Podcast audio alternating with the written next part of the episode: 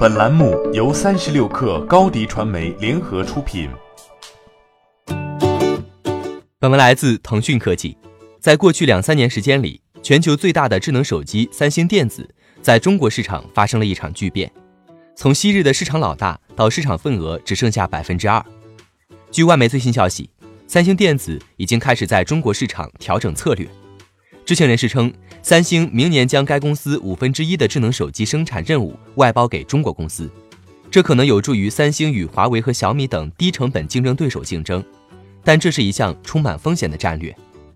据国外媒体报道，三星电子去年十月关闭了在中国的最后一家自有智能手机工厂，目前正悄悄将一些 Galaxy A 系列手机的生产转移给在中国以外地区鲜为人知的代工厂商，如文泰科技公司。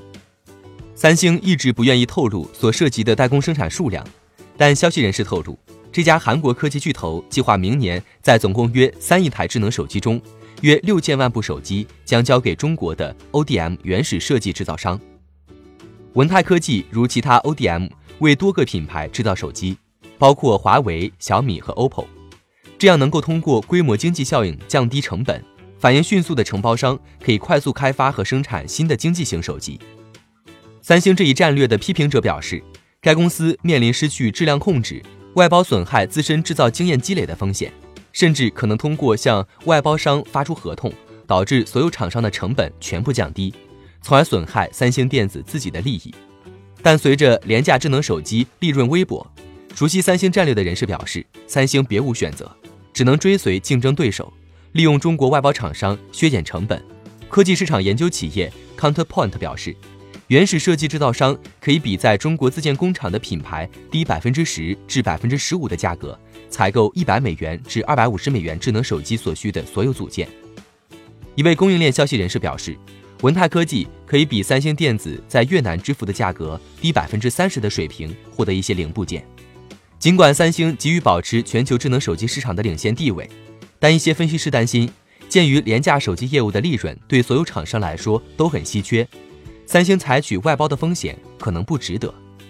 一位熟悉三星和中国 ODM 的消息人士表示，承包商通过削减制造过程中的一些步骤来省钱，这可能会引发质量问题。这位消息人士拒绝透露细节。他说，考虑到这一点，三星一直在将韩国零部件供应商与中国承包商直接对接，以密切关注质量控制。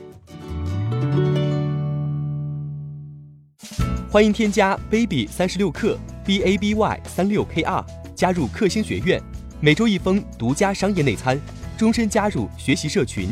聊风口谈创业，和上万课友一起成长进化。